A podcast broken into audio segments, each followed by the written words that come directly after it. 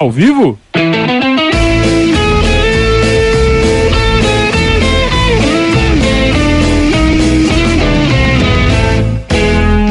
Opa, se tá ao vivo. ao vivo, né? Já comecei fazendo uma parmeirada aqui, né? Ao vivo! Saudações ao Viverdes a todos. Eu sou Conrado Cacassi e está começando mais um Periscatso, live que vai até vocês, vocês sabem, né? Todas as segundas e quintas-feiras aqui no nosso canal do YouTube, canal Verdazo 1914, youtube.com/barra Verdazo 1914, o nosso canal, é só procurar por Verdazo com dois Es e se inscrever, clicar no sininho se você já, já está inscrito, já clicou no sininho, clica no joinha. E se você já clicou no joinha e já clicou no sininho, valeu!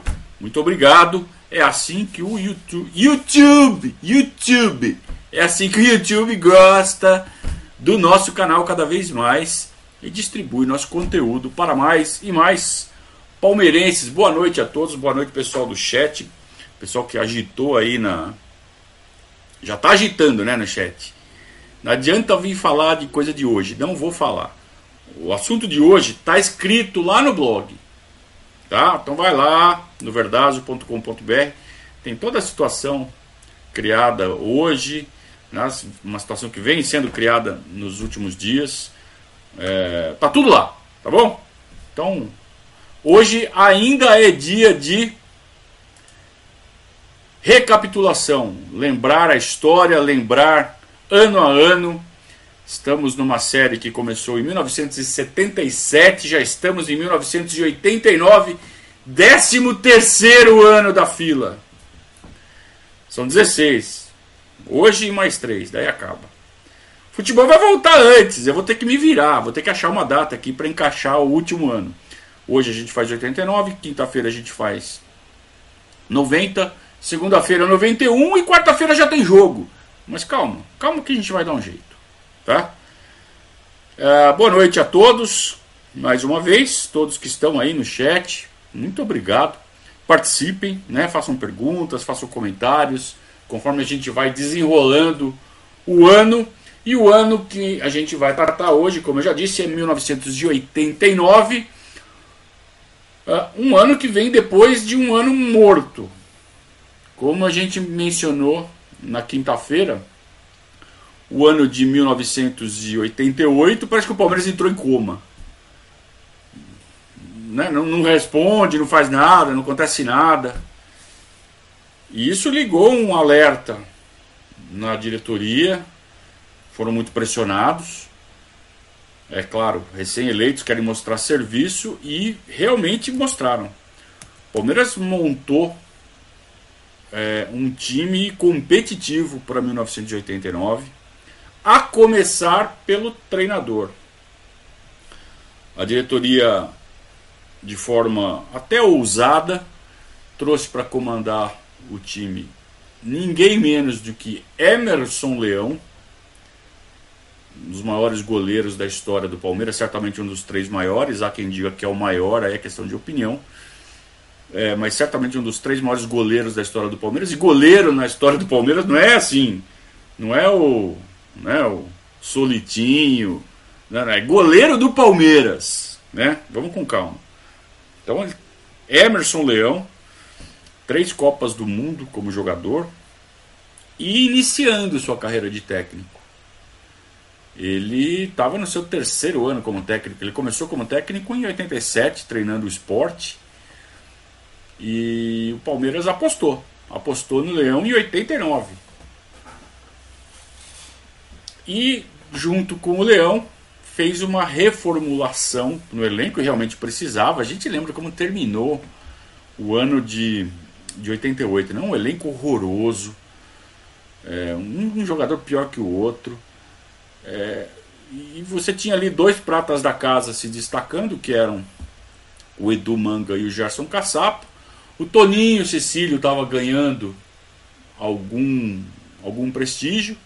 E tinha um moleque lá na base catando muito, que era o Veloso. Uh, tinha tudo para ser o Ivan, o titular do Palmeiras. O Zete ainda estava se recuperando de uma fratura que ele tinha sofrido em outubro, né? E aí, vendo os treinos ali, o Leão falou assim: Não, meu titular aqui, eu entendo dessa posição. É esse menino aqui. Que tinha na época 20 anos, 19, 20 anos, que é o Veloso. Mas é, teve um. Foi de baseada a contratação, mas de baseada mesmo. Então o Palmeiras trouxe para lateral direito o Edson, Edson Boaro. Edson que fez carreira no, da Ponte Preta e no Corinthians.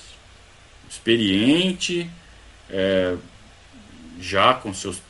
Deveria ter seus 30 anos na época. Mais com o físico em ordem. É, uma boa contratação. Para a zaga, o Palmeiras apostou no Toninho, mas trouxe para jogar ao lado dele um cara experiente, acostumado a ganhar título, é, raçudo, com espírito de liderança. Só faltava identificação com o Palmeiras. Isso não tinha, não teve e jamais, né, jamais criou, que é o Dario Pereira. Mas a aposta era válida. Você traz um cara da envergadura do Dario Pereira para jogar do lado do Toninho Cecílio, que na época era só Toninho. Achei também uma aposta bem válida. Né? E para a lateral esquerda trouxe do Rio de Janeiro, se não me engano, do americano de Campos. Se eu tiver enganado, alguém me corrige. Um, um baixinho chamado Abelardo, que jogava direitinho. Sabe lateral que faz direitinho a dele? Era o Abelardo. Baixinho, né? É, fazia ali o canto esquerdo numa boa. É, o Palmeiras trouxe o Júnior sobrinho do Dudu, que hoje a gente conhece como Dorival Júnior, técnico, inclusive já foi técnico do Palmeiras, técnico, já treinou tudo, todos os times, acho, do Brasil, né? Dorival Júnior. Mas na época ele se chamava só Júnior e ele era conhecido como sobrinho do Dudu. Aliás, até na faixa, né? Eles são muito parecidos, assim, a fisionomia, embora não seja filho, sobrinho, mas tá no sangue ali, né? Aquela, aquela cara de Dudu que o Júnior tem. E então vem o Júnior de Araraquara para o Palmeiras. Eu não me engano, se, se não me engano, ele estava no São José. Mas ele é de Araraquara, né? A família. A família toda de Araraquara. É, vamos lembrar que o Palmeiras ainda tinha o Lino e o Gerson Caçapa. Né, para fazer a volância ali. Bem que o Lino podia jogar mais avançado, e inclusive foi o que acabou acontecendo. Edu Manga estava jogando muito, mas mesmo assim, o Palmeiras traz do Guarani o Careca Bianchese, que na época era só Careca também, né? É...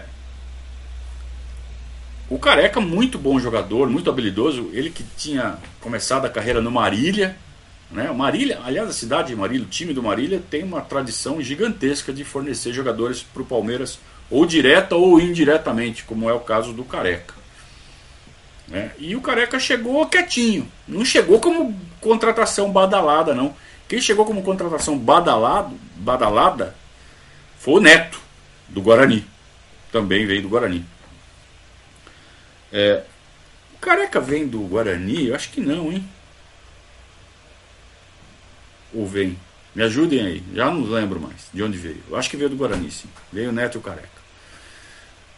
É o Neto, né? O Neto. O Neto, ele. Na época, ele devia ter lá já seus 23 anos quando ele veio para Palmeiras. Mas ele já era veterano. Ele já tinha começado como prodígio no Guarani uh, com 16, 17 anos. Ainda era magrinho, né? É, aí ele roda, ele vai pro Bangu na época que o Bangu tinha dinheiro, o Castor de Andrade. Ele vai para o São Paulo, ele volta para o Guarani. Inclusive ele faz um gol de bicicleta no Corinthians na, no primeiro jogo da final do Campeonato Paulista de 88.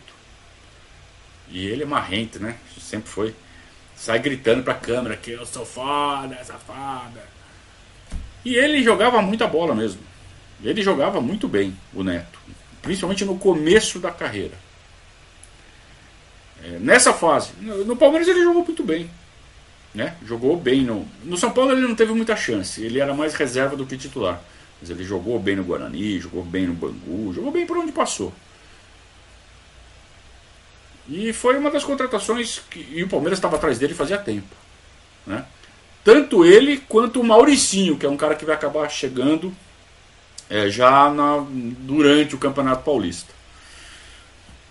É, traz do Fluminense também outra promessa, um cara que. Aliás, acho que ele já não era promessa, né? ele já era uma realidade. O Paulinho Carioca era um ponto esquerda que vem com um histórico de seleção de, de júnior. É, um cara bom de bola, né? driblador. Para quem estava jogando com o Ditinho Souza até outro dia, né? E, e traz pro, pro meio, pro comando do ataque, para ficar na reserva do Gaúcho, né? Porque o Gaúcho também ficou e estava jogando bem. Traz também outro do Marília, que é o Buião. Ah, Buião. Tinha que ter um folclórico, né? O Palmeiras trouxe o Buião para jogar em 89. Mas, de qualquer forma, o time estava montado, né? Você junta com o que ficou de bom de 88, com essa turma toda de 89, você monta até um banco de reservas bom. Então, o time base, time titular básico do Palmeiras, para todo esse campeonato, foi Veloso, Edson, Toninho, Dario Pereira, Belardo, Júnior, Caçapa. E aí, o terceiro homem do meio do campo, depende do jogo, ou era o Lino, quando era para ser um pouco mais defensivo, ou era o Careca, jogando de meio campo quando era para ser mais ofensivo. E quarto homem do meio campo é do Manga, né? E na frente Gaúcho e Neto.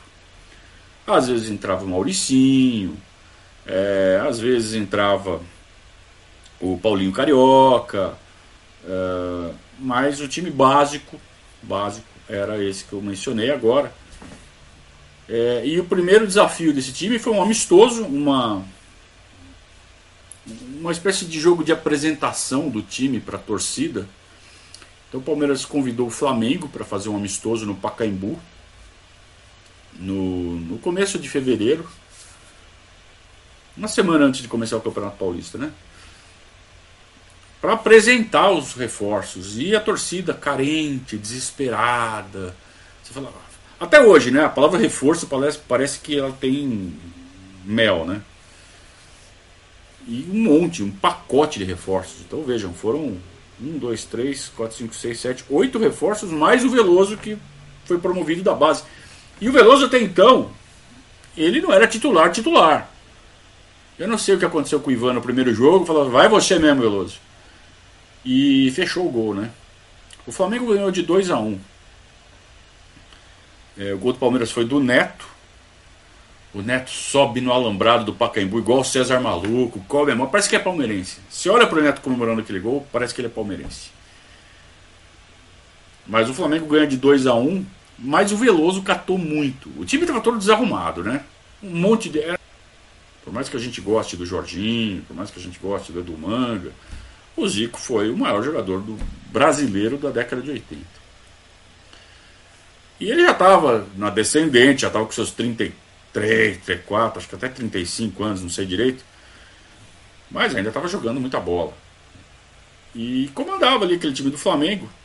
E teve um lance no segundo tempo que foi que foi o que realmente levou o Veloso a ser o titular de toda aquela temporada. Uma bola na área do Palmeiras, a zaga dormindo, e o Zico pega uma cabeçada na, na risca da pequena área, mas pegou uma tijolada. E o Veloso fez uma daquelas defesas espetaculares. E o Veloso, moleque, 19, 20 anos, não sei exatamente a idade dele certinha, mas era algo assim. E ele pegou, assim, no reflexo, né, queima-roupa. Que o Zico, depois que ele. Né, que acaba o lanche, o, o Veloso está se levantando, o Zico vai lá cumprimentar o Veloso fala. Foi uma defesa impressionante, espetacular.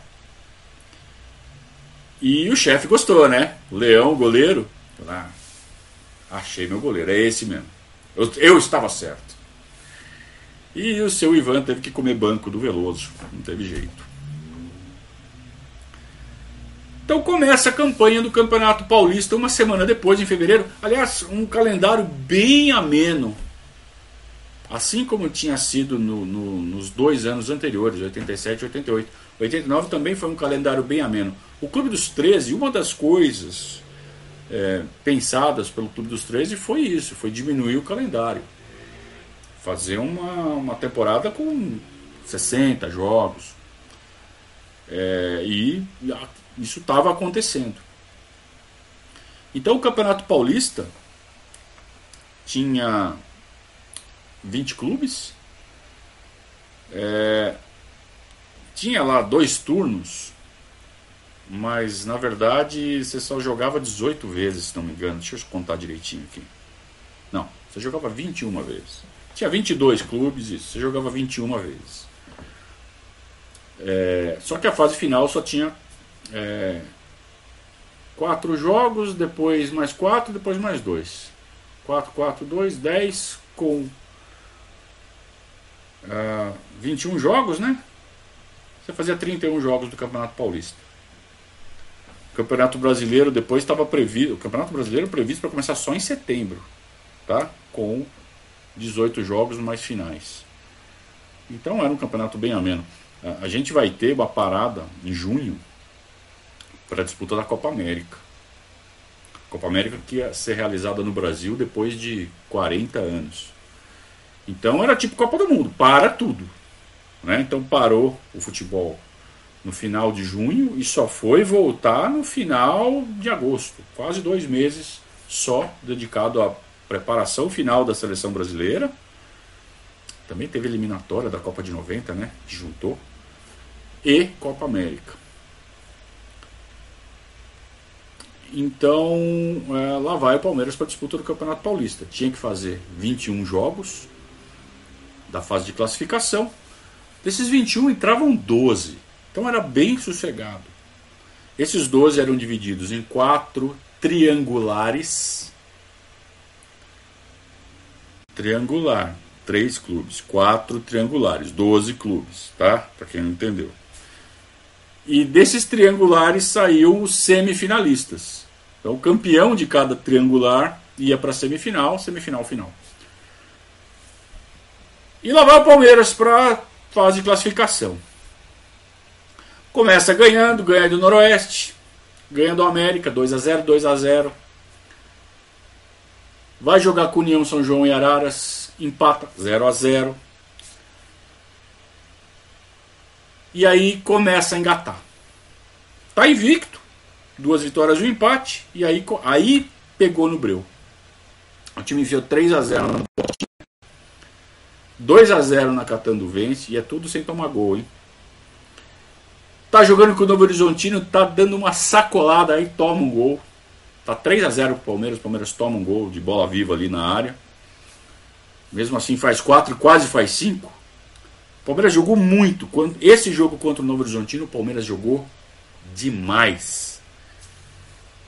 E a gente está engrenando o time, estamos no meio de março.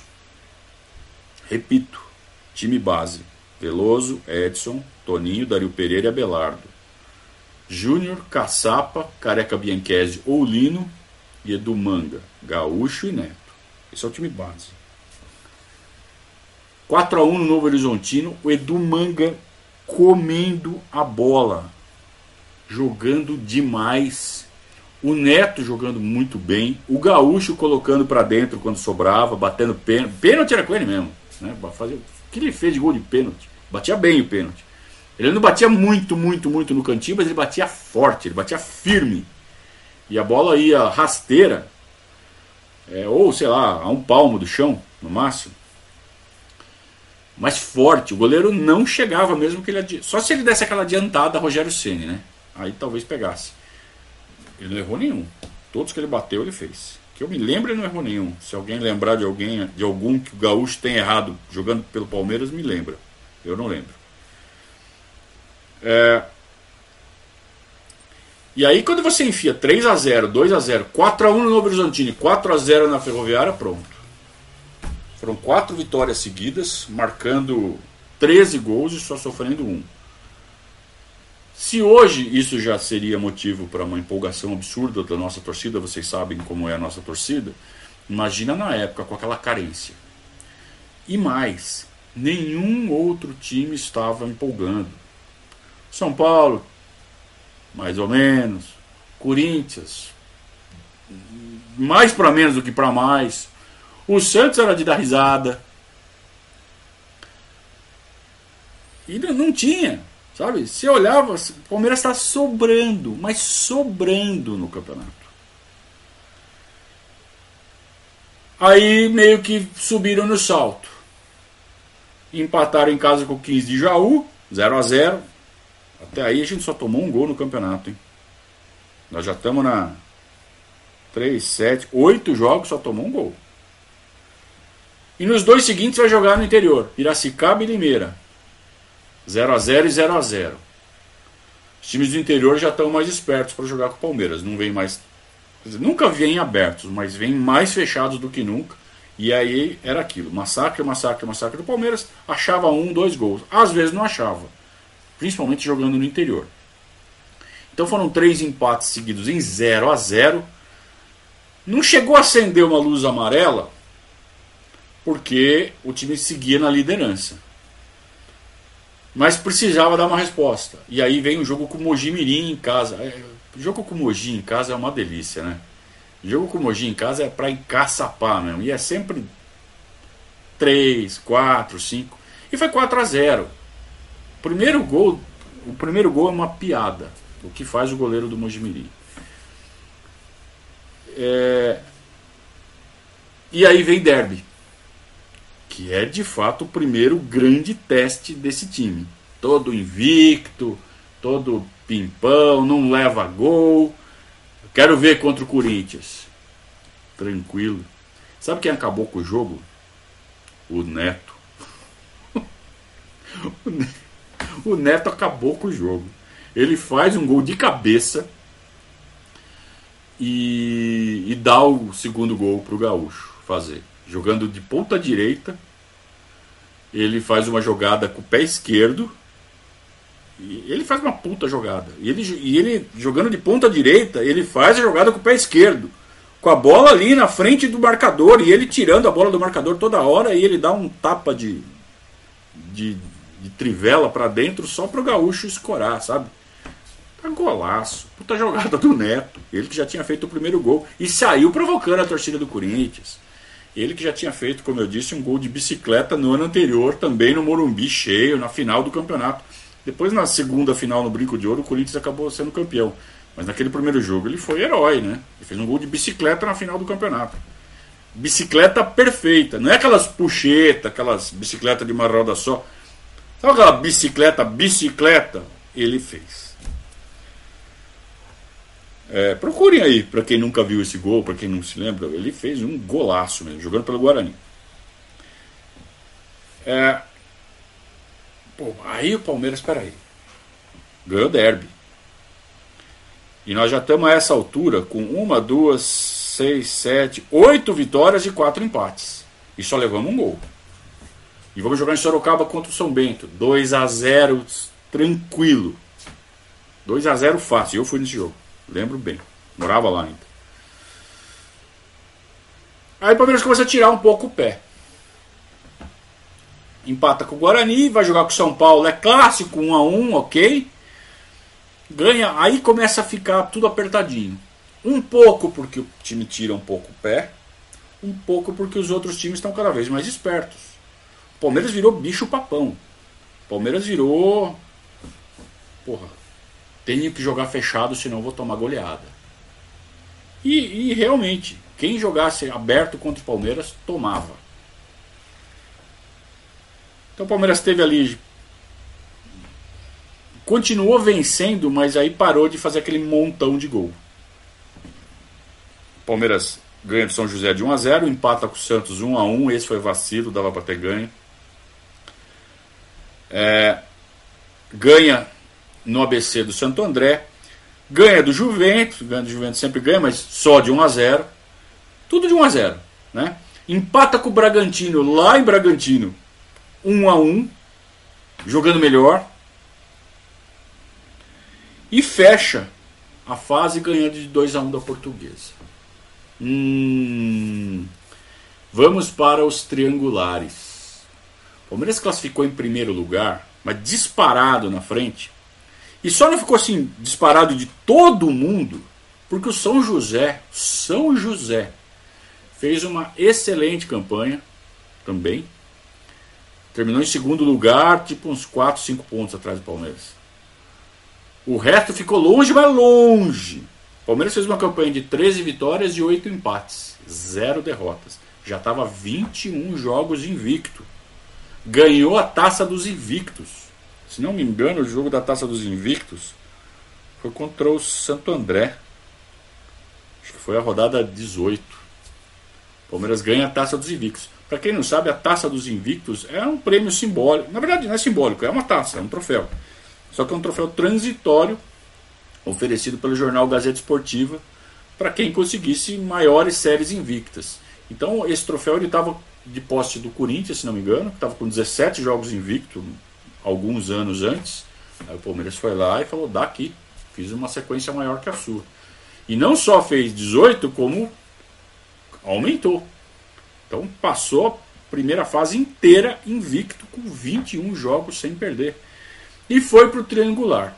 No triangular do Palmeiras caíram Bragantino e Novo Horizontino. É triangular e é ida e volta. Então é sempre um jogo por rodada e um descansa. Então o Palmeiras sai empatando com o Novo Horizontino fora. Tudo bem, empatar fora ganhando em casa, você está dentro, você classifica. E aí recebe o Bragantino no palestra, e, no, na palestra não, no Pacaembu. O jogo Bragantino foi no Pacaembu. E o Palmeiras ganha. E 2 a 0 jogo com autoridade. Bragantino treinado por Vanderlei Luxemburgo. Muito bem. É, vem o segundo turno. O Bragantino ganhou a partida dele contra o Novo Horizontino, né, no primeiro turno.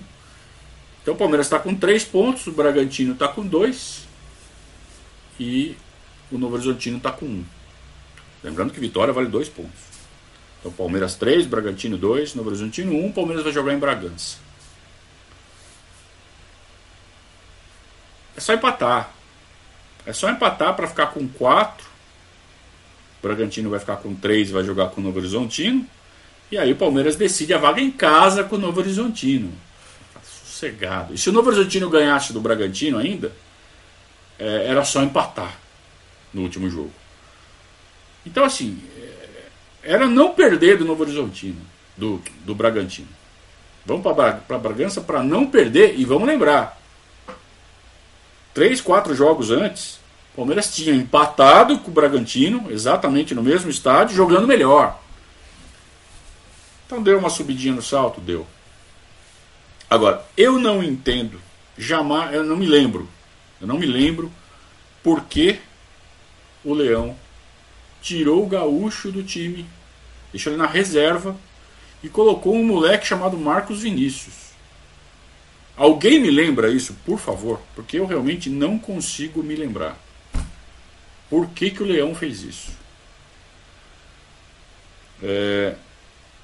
O Palmeiras já estava sem o Lino, eu não sei se o Lino machucou, mas o Lino, a última partida que ele fez ainda foi na fase de classificação, depois ele deixa o Palmeiras. Sei, é por isso que eu estou falando, eu não lembro se ele lesionou ou se ele foi vendido e saiu às pressas do clube. Acontecia isso. No meio da disputa, ó, vendeu. Tchau. Às vezes o cara machucou no final do, do contrato, está lesionado, se recupera e vai embora. Eu não sei o que, que aconteceu, cara. Eu não sei realmente o que aconteceu. É, o, o Luxemburgo não escalou o gaúcho. Eu estou esperando alguém tentar me matar essa charada aqui. Mas eu realmente não me lembro por que o cara que estava metendo gol não foi escalado. Então vou escalar aqui o Palmeiras, que jogou esse jogo do, do Bragantino. Vamos lá. Veloso, Edson, Toninho, Dario Pereira e Abelardo, defesa titular. Júnior, Caçapa, Edu Manga. E aí já estava jogando o Mauricinho, que eu falei para vocês que chegou durante a disputa. Né? Marcos Vinícius e Neto, cadê o Gaúcho? E cadê o Bianchese também, né? Por que, que não jogou o Bianchese? Bianchese, ele tinha jogado seis dias antes em Novo Horizonte. Ele entrou durante o jogo. Não sei se estava machucado, acho que não. Então, assim, por que vai colocar o Marcos Vinícius, cara? Vai, se o Gaúcho tivesse meio meia bomba ali, porque o Gaúcho entra durante o jogo. Ele, assim, é, sem condições ele não estava, porque ele jogou. Ele entra no lugar do Abelardo no segundo tempo. Mas por quê? Por que, que deixa o Gaúcho no banco? Por que, que não jogou com, com carecas? Por isso que eu tô falando, pode ser que o Gaúcho tivesse, sei lá, mais ou menos, com o tornozelo meio baleado, não sei. Joga com o careca então. Por que vai jogar com o Marcos Vinícius? Quem é Marcos Vinícius, Leão?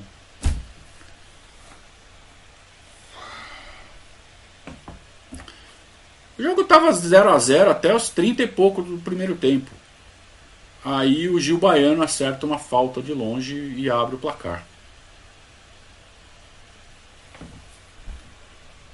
Não deu nem tempo da, ter, da perna tremer, porque dois, três minutos depois, tal de Zé Rubens faz o segundo gol. É, um chute da entrada da área. Aí a perna treme aí a perna começa a tremer. Porque é só empatar, porque né? só que é, é um torneinho de quatro jogos de tiro curto. Se você perde um, a casa cai. E o Palmeiras estava perdendo de 2 a 0. E estava jogando com Marcos Vinícius para fazer gol lá na frente. E a perna começou a tremer. E o Palmeiras nem ameaçava. E no final do jogo, já no segundo tempo, o Bragantino faz o terceiro gol. Aliás, nem foi muito no final, viu? Foi aos 15 do segundo tempo, faz 3 a 0 E mata o jogo, mata completamente o jogo.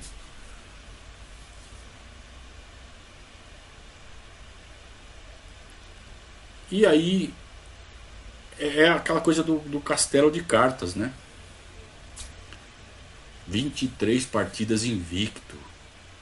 Palmeiras tomou seis gols na fase de classificação. Seis. Contando esses dois jogos, em 23 jogos, o Palmeiras tomou só seis gols. Acho que nem o time do Filipão tomou tão, pouco, é, tão poucos gols.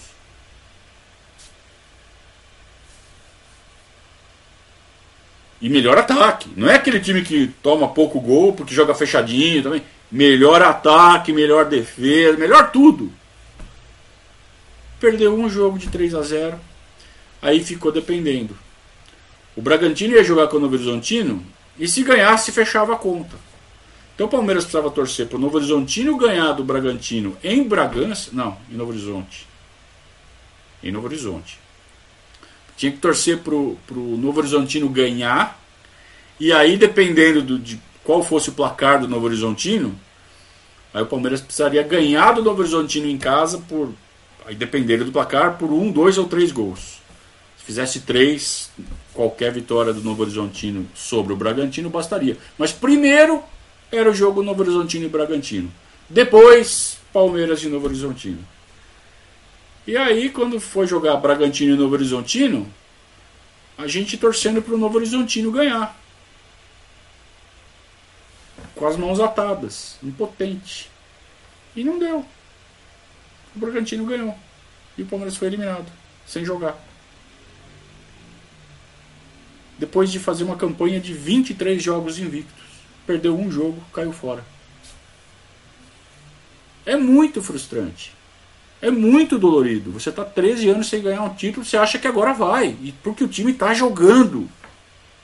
Esse, você olhava o time jogar e falava assim, tá jogando pra cacete.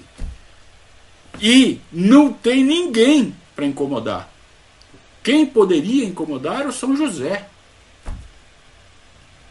Assim, de, de bola. Né? Claro que você vai para uma final, você vai jogar um clássico, você pode perder. Mas se olhar, quem que vai ganhar do Palmeiras? Só uma parmerada. E foi, e, e foi aquela parmerada com força. 3 a 0 pro Bragantino. A piadinha de 13 anos, né? Tinha o whisky Ballantines 12 anos. Aí os caras falaram que a gente estava tomando Bragantines 13 anos. Como doía, cara. Eu tinha 18 anos. Você nunca vamos ser campeão. Nunca vamos ser campeão. Nunca. Eu nunca vou ver meu time campeão. Eu já tinha isso claro na minha mente. Eu nunca vou ver meu time campeão. Puta que tristeza, cara. Que depressão. Aí você começa a pensar, por quê, por quê, por quê? Por que, que não escalou o gaúcho? Alguém lembrou aqui? Deixa eu ver.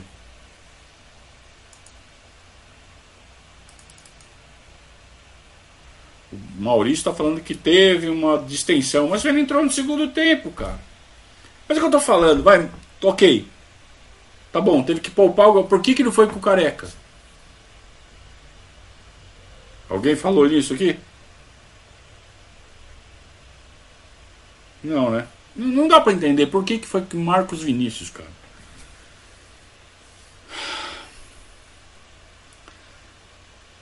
Bom, o Bragantino avançou, foram mais três times para semifinais e quem foi para a final foi o São Paulo com o São José. E o São Paulo jantou o São José, que é o que time grande tem que fazer com o time pequeno, mesmo o time pequeno sendo melhor. Então o São Paulo foi campeão paulista de 89. Era nosso, era nosso. Era muito nosso. Puta, que, que tristeza, cara. Que desesperador. Mais um tijolão né, que a gente derrubou quando ganhou o título de 93. Quando a gente ganha em 93, é, é, é, são todas essas frustrações que a gente deu uma bicuda nelas. E foi realmente muito triste, muito frustrante, muito deprimente. Mas, cara, veio a seleção, eliminatória, aí foi um negócio legal que aconteceu. É, que o Brasil começou mal na eliminatória, aí o Parreira não queria convocar o Romário, aí puta pressão do mundo para convocar o Romário, o Parreira regou, convoca o Romário para o último jogo contra o Uruguai. Aí o Brasil dá um cacete no Uruguai e o Romário acaba com o jogo. É, depois, logo em seguida, tem a Copa América. Eu não sei se foi isso ou se foi invertido, mas. E o Brasil ganha a Copa América, aquela história do Rojas, que ele se cortou com uma gilete. Umas histórias que só na década de 80 mesmo para acontecer. Entrou a fogueteira na história. Puta, ó, uma zona, cara. Então isso meio que tirou um pouco o foco do Palmeiras, né? Pelo menos para quem ainda tinha alguma coisa com a seleção brasileira. Eu era moleque e ainda tinha um pouco. É, mas aí acabou a seleção, como eu disse, fim de agosto começa o Campeonato Brasileiro. E tem umas mexidas no elenco. Tá? É, o Leão não se bica com o Neto. O Neto é muito bocudo. Vocês conhecem, né? E o Leão não gosta muito de nego muito bocudo. E o Corinthians faz uma oferta. Que é trocar o Neto pelo Ribamar. Ribamar, um meia que veio do esporte que estava jogando no Corinthians. Inclusive, ele joga contra o Palmeiras no Campeonato Paulista. Joga até que bem. O Ribamar jogou bem contra o Palmeiras, o derby do Campeonato Paulista. Aí o Palmeiras fala assim, bom, tudo bem, jogou bem e tal, mas não, não dá para trocar pau a pau, né? Então faz um bem bolado aqui. Aí o Palmeiras achando que estava sendo esperto.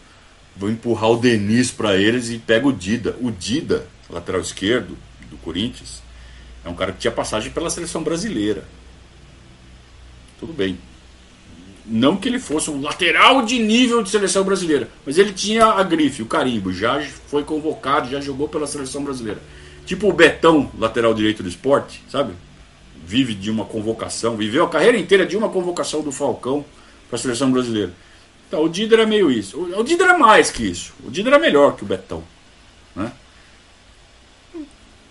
E de fato ele era um bom lateral, mas não era um. Né?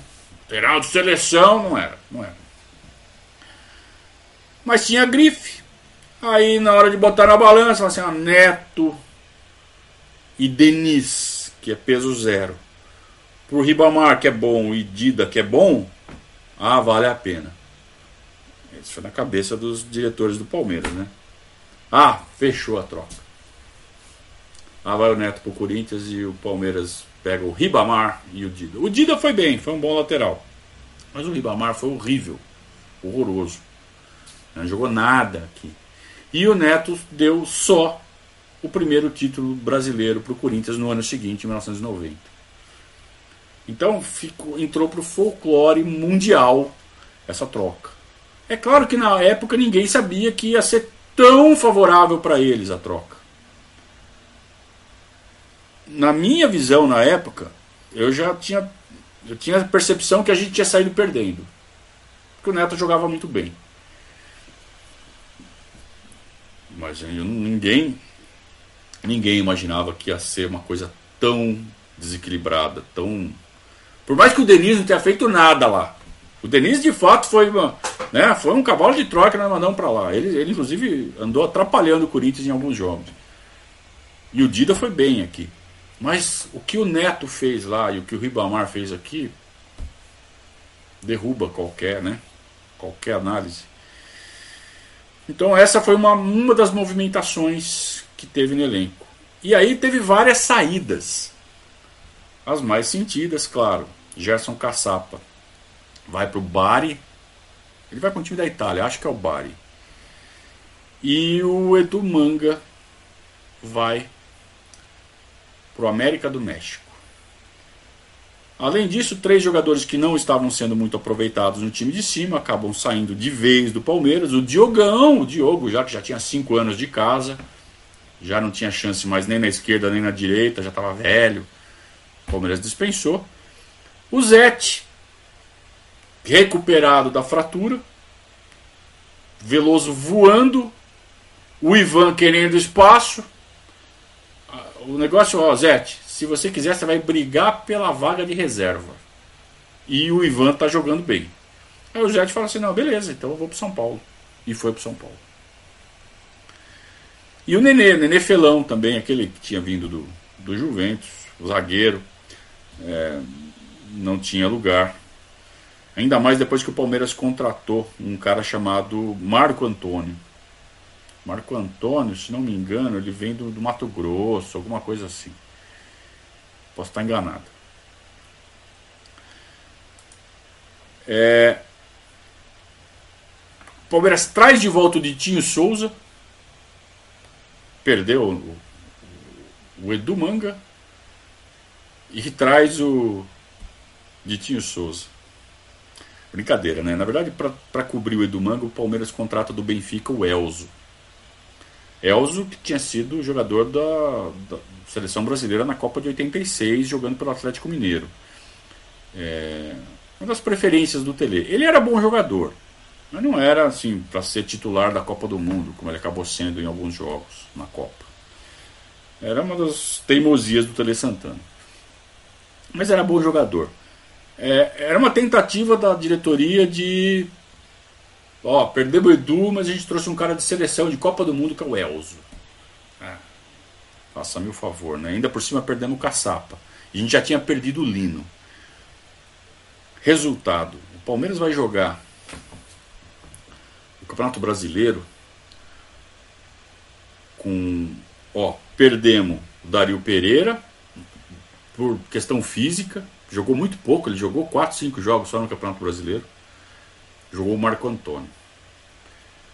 Trocamos o Abelardo pelo Dida. O Abelardo ficou no banco, né? Chegou o Dida, pegou a camisa. O Abelardo foi para o banco. Não precisava do Dida, essa é a verdade, porque o Abelardo estava dando conta. Tá? Foi mais para desovar o Neto mesmo, porque o Leão estava de saco cheio do Neto. É, o Lino tinha saído, como eu disse, no fim do Campeonato Paulista. O Elzo meio que pega aquela vaga muito mais do, do Lino do que do Edu, porque ele joga um pouco mais recuado.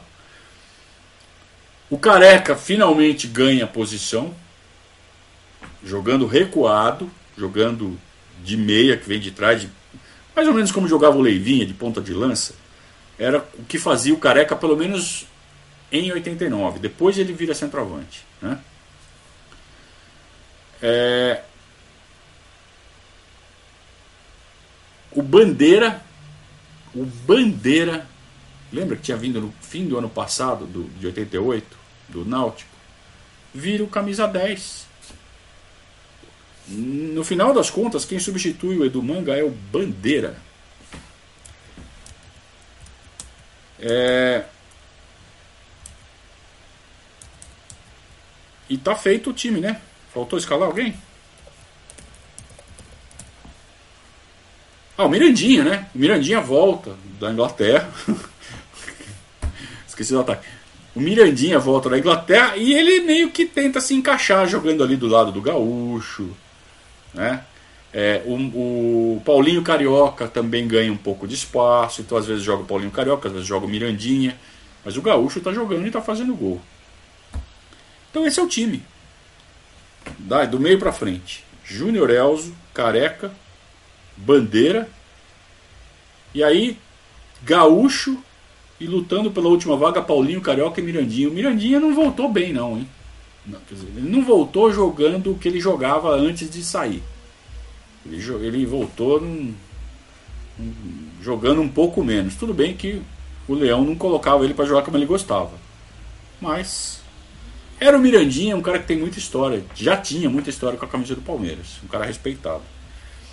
E o Palmeiras vai para a disputa do Campeonato Brasileiro, é, já meio que recuperado do trauma, né? Essa parada da seleção brasileira que ajuda. É um campeonato brasileiro que, como eu disse, muito enxuto. É disputado por. Quantos clubes? que eram 24 clubes, fazia um grupo, dois grupos de 12, jogava 11 vezes, aí passava só 8 de cada um, aí jogava dentro, jogava mais 7. É isso. Eram 18 jogos. Apenas 18 jogos do Campeonato Brasileiro. É, passava para a segunda fase dividido em dois grupos, campeão de cada grupo fazia a final direto. E, e o Palmeiras começa mais ou menos né? O Palmeiras começa fazendo uma campanha mediana. Empata duas, ganha duas, perde duas. Mas vamos lá. Empata com o Santos, empata com o Sport. Ganha do Goiás, perde da Portuguesa. Ganha do Grêmio, sempre ganha do Grêmio. Palmeiras sempre ganha do Grêmio. E aí vai no Mineirão, perde do Cruzeiro. A campanha é bem irregular, né? Só que daí engatou. O Leão pegou a mão do time e o time Finalmente. Ganha do Curitiba lá, no Couto, 3 a 1 que é difícil ganhar lá. Ganha do Bahia, ganha do Vasco. Ganha do Fluminense no Maracanã, até aí é 3 pontos sempre. Só não é 3 pontos quando vale 2, né? Que era o caso. Foi 2 pontos, Fluminense. Se não tiver o Simon, né? E ganha do Inter. Em casa, mas ganha. O Inter que é sempre aquela asa vermelha, asa negra, sei lá, no nosso caminho. E são cinco vitórias seguidas. E o Palmeiras assume a liderança. A gente estava gostando dessa brincadeira de assumir liderança, né? Era isso que faltava, faltou durante quase toda a década.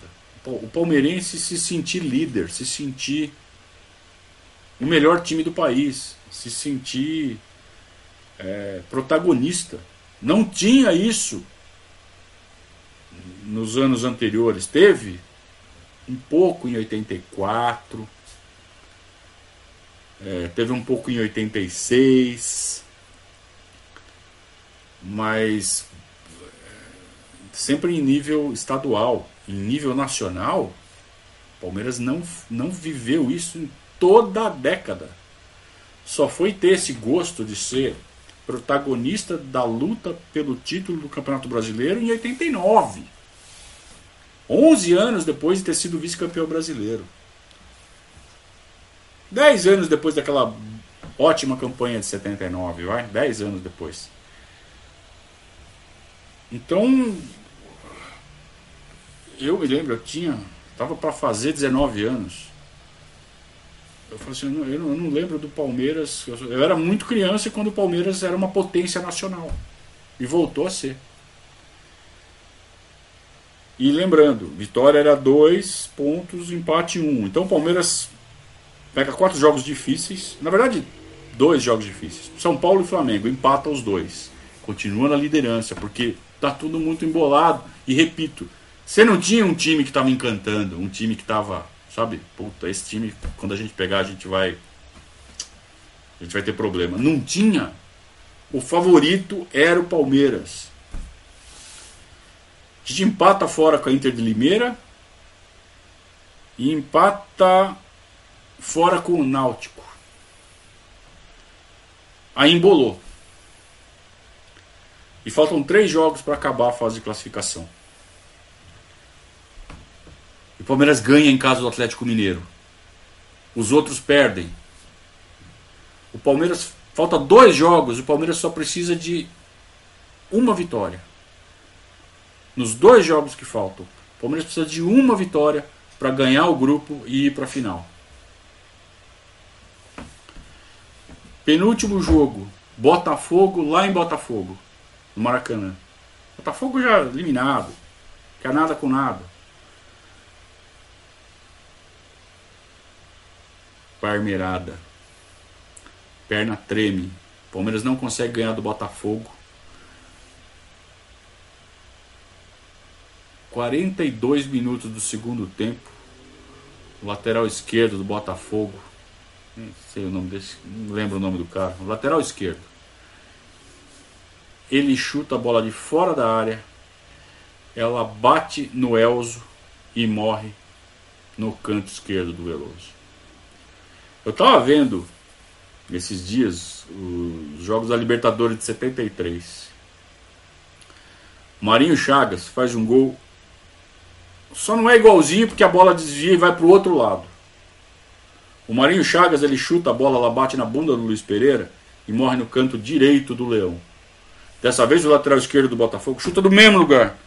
Ela bate na bunda do Elzo e vai no canto esquerdo do Veloso. E o Leão está no banco de técnico. Olha as coisas que o futebol faz. Mas o Palmeiras ainda tinha uma chance. Na última rodada, derby. É só ganhar do Corinthians. Interessa o que aconteça nos outros jogos. Se ganhar do Corinthians, o Palmeiras vai para a final. E o Corinthians é eliminado. Dia de Fuveste, eu lembro, estava prestando vestibular. Quem disse que eu tô cabeça para vestibular, né? É... Eu só fui ver depois. Claro, eu estava prestando exame para entrar na faculdade. O Corinthians ganha de 1 a 0 com um gol do Cláudio Adão. Uma bola que ele vai todo sem jeito, todo atrapalhado, brigando com o Marco Antônio, que é o nosso zagueiro. E a bola tá pingando na área e os dois não se acham, não acham a bola, um não acha o outro. De repente, o Cláudio Adão tem um. Assim, eu vou dar uma puxadinha de calcanhar, vou ver o que acontece. E a bola vai no cantinho do Veloso e entra. Claro que ele não pensou em fazer isso. Ele improvisou na hora e deu certo. Mas estava todo embolado na jogada. Puta jogada escrota. Isso com 30 minutos do primeiro tempo. Tinha todo, né? Pra patar, virar. Mas treme. A pressão da fila é cruel. Os jogadores do Palmeiras tremem. Não consegue virar o jogo. O time do Corinthians é ruim. Ruim. Quer, vamos escalar? Vamos escalar? É, ah, é de chorar, cara.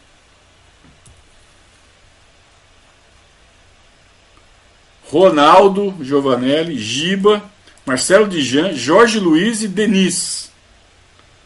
Denis, inclusive, conseguiu ser expulso. Márcio Bittencourt, Barbieri e Eduardo. Eduardo, eu não sei se é o Eduardo Amorim, acho que é. Depois entra o Neto, o Neto estava no banco. Ponta direita, Fabinho, ruim. Cláudio Adão e o João Paulo, João Paulo Papinha. João Paulo, que era do Santos, depois jogou no Palmeiras. É, E o técnico era o Basílio. Quer dizer, o time fraco do Corinthians. Fraco. É, só que o Palmeiras treme. Treme com o ataque era Careca, Mirandinha, Gaúcho, Paulinho Carioca e o Bandeira. Treme. E perde do Corinthians e é eliminado do Campeonato Brasileiro mais um ano na fila. E o seu Emerson Leão não consegue tirar o Palmeiras dessa maldita fila. Maldita, né? É, e nós estamos entrando no ano 14 que vai começar em 1990. Então o Palmeiras termina o ano é, de forma melancólica, mas com aquele gosto de que podia ter ido e não foi. Chegamos muito perto, mas não conseguimos. E aí a culpa cai no Leão, o Leão é demitido, nós vamos entrar em 1990 com um trabalho começando do zero. É, alguns jogadores deixam o clube, é, o time é remontado, alguns ficam, o Dário Pereira vai embora. Metade daquele time do primeiro semestre já tinha ido. O Mirandinha não está jogando bem. Quem assume o protagonismo do time é o Careca Bianchese. Mas isso é história para quinta-feira. Foi uma decepção enorme. O ano de 1989, uma tristeza muito grande. E aquela sensação de que a gente nunca vai ser campeão. Eu nunca vou ver o meu time ser campeão. Eu tinha certeza. Vamos lá, tem superchat? Tem superchat do Érico. Está fazendo campanha para angariar novos padrinhos. Isso. Vou colocar até aqui no, no, no chat aqui ó, o endereço, tá? Quem quiser conhecer melhor o nosso trabalho, é só entrar nessa URL que eu estou colocando aqui. No... Lembra, tá difícil, hein? Pronto, agora foi. Aê, tá tudo certinho. Também tem o superchat aqui do Alexandre Soares. Lembranças dolorosas, mas que formam o nosso DNA, não é? É isso aí, Alexandre. É, o Vitor está perguntando se eu senti medo que o Palmeiras chegasse no mesmo tempo de fila do, do, do, que o Corinthians. Não, eu tinha certeza que o Palmeiras não só ia chegar nos 23 anos, que ia passar, que eu nunca ia ver o Palmeiras campeão que agora, com 50 anos quase, eu não ia ver o Palmeiras campeão. 1989 foi o primeiro ano da Copa do Brasil, tá lembrando o André aqui, mas o Palmeiras não jogou, só jogava o campeão né, de cada estado nas primeiras edições. O Adriano está falando que não viveu a fila, mas que graças a esta série está começando a entender melhor o que significou o ano de 93, o título de 93. Exatamente essa a ideia. Muita gente não entende, não tem a dimensão do que foi o título de 93. Foi, foi tanta frustração, frustração, frustração. E aí 93 foi uma libertação. Porque não só foi um título depois de 16 anos, mas como foi um título em cima do Corinthians ganhando de 4 a 0. Então, aí dá para ter uma noção um pouco melhor, mas assistindo a série, aí sim você entende a construção. Essa foi a ideia do filme do Mauro Betti, né? O, o o Dia da Paixão Palmeirense. Né? Ele tenta exatamente construir essa fila. Né? Mas é claro, num, um pouco mais de uma hora e pouco não dá para você fazer a, o palmeirense que não conhece a história ter a exata dimensão do quanto foi sofrido. Daí a ideia de fazer essa série que é bem mais detalhada, né? que tem mais tempo, claro, para contar essa história. Vamos lá. O Dinho tá lembrando que a substituição favorita do Leão era sai Bandeira, não, sai Ribamar e entra Heraldo. Heraldo. Celso Gomes. Ah, então. Tinha Celso Gomes, tinha Heraldo, mas jogava um pouco. Né? O time base é aquele que eu falei para vocês, mas esses que vocês estão falando entravam também. O Leandro pergunta se 89 foi o melhor momento do, do manga. Foi. Foi. Ele jogava muito. Mas em 89 ele tava impossível, cara. Tava jogando demais. Era bonito de ver ele jogar. Ele, ele lembra, ele tinha o quê do Rivaldo? Só que ele era mais forte que o Rivaldo. Ele era mais rompedor que o Rivaldo. Não era melhor que o Rivaldo. O Rivaldo era mais mais cerebral, mas o Edu Manga ele tinha um toque de bola, cara. Era tão bonito de ver ele jogar, cara. Puta merda.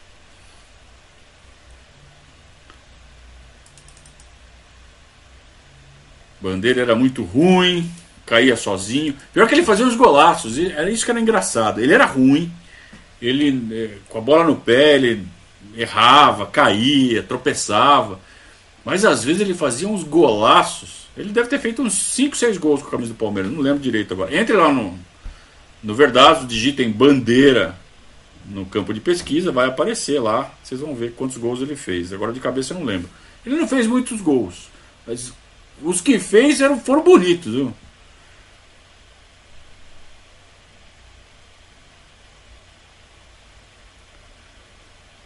É, então, entram uns caras aqui fazendo propaganda, né? Que caras chatos. Eu vou até. Vou até dar um bloco nesse cara.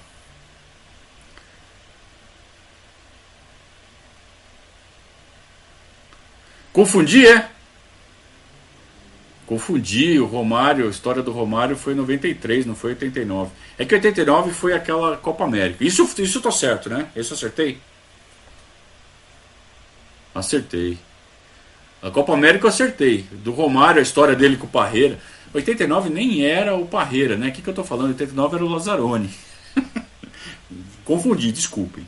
Mas a, a história da, da, da Copa América, com certeza, aquela parada para a Copa América foi o, o entre o, o, Campeonato Paulista e o Campeonato Brasileiro. Isso certeza. Muito bem.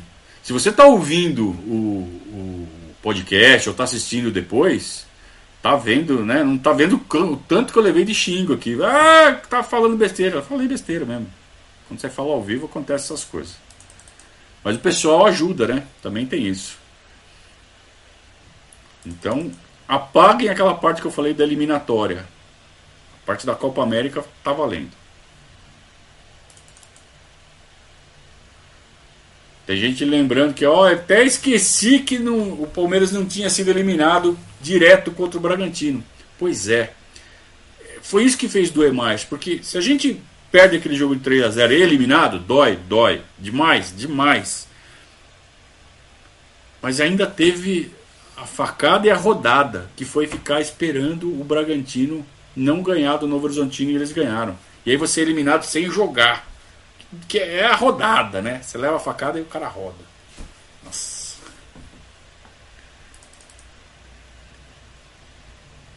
Vamos ver, vamos ver.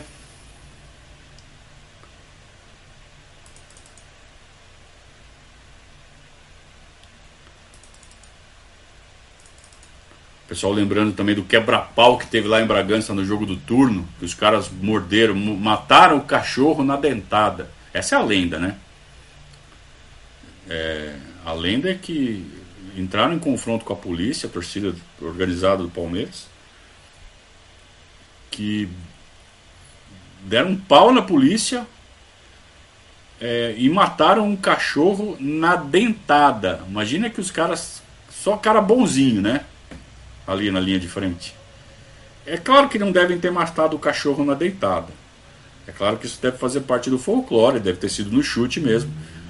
Mas o folclore é que foi na dentada, e aí eles pegaram o corpo. Ó, isso é cruel. Isso é cruel demais. É, mas é uma lenda que a gente ouve até hoje que eles pegaram o corpo do cachorro morto e ficavam jogando para cima e gritando: Viva os gatos! Esse era o nível da turma que estava indo para ir de frente com a polícia lá em Bragança. Imagina que os caras estavam um pouquinho alterados, né? São lendas, a gente não sabe se isso é verdade, mas que a lenda existe, né? Que a lenda é, difundida dessa forma.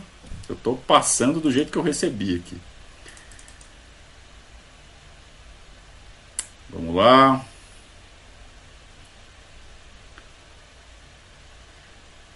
Tem que lembrar que o Gaúcho morreu, né? O Gaúcho teve câncer com 50 e poucos anos, morreu de câncer. Um cara do bem, né? Um cara da balada, bagunceiro ali, amigão do Paulo Nunes, amigo do Renato Gaúcho. Bagunceiro.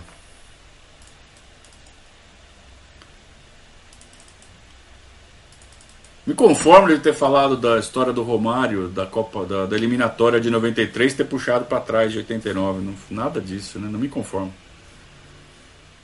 O Marcelo Fantinati está falando um negócio que eu já tinha falado de 86. Para quem não viu o Gerson Caçapa, quem quer saber como jogava o Gerson Caçapa, é só dar uma olhadinha no Patrick de Paula. Lembra muito.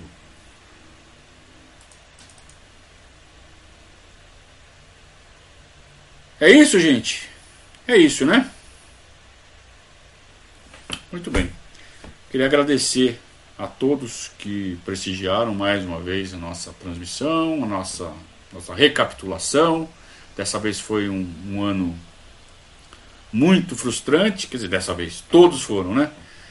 E é engraçado que cada ano teve uma frustração diferente de um jeito, né? Tem, tem ano que a gente terminou em coma, então a gente fica frustrado porque está impotente.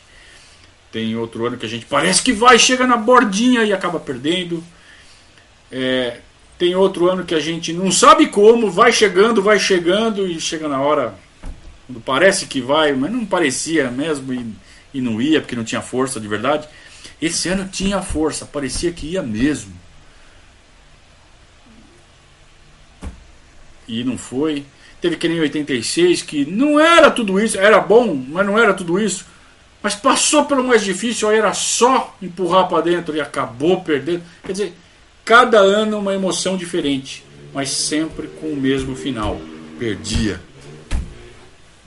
É por isso que a gente chega com aquela. No final do ano com aquela sensação. Nunca vou ser campeão. Quem já tinha visto o Palmeiras campeão pensava, eu nunca mais vou ver o Palmeiras campeão. Quem nunca tinha visto como eu, falava: Eu nunca vou gritar campeão. Vamos torcer para Ayrton Senna. que é o que resta.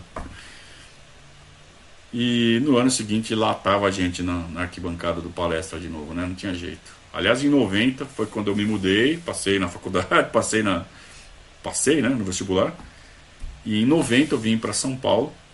E aí comecei a acompanhar os jogos no palestra, no Pacaembu, no Morumbi é, com 20 anos, aí sim, acompanhando sempre que podia, inclusive aí comecei a viajar também para o interior, é, aí acompanhando o Palmeiras direto. Antes, morando em Sorocaba, né, acompanhando muito pela televisão, pelo rádio e quando ia jogar lá em Sorocaba contra o São Bento.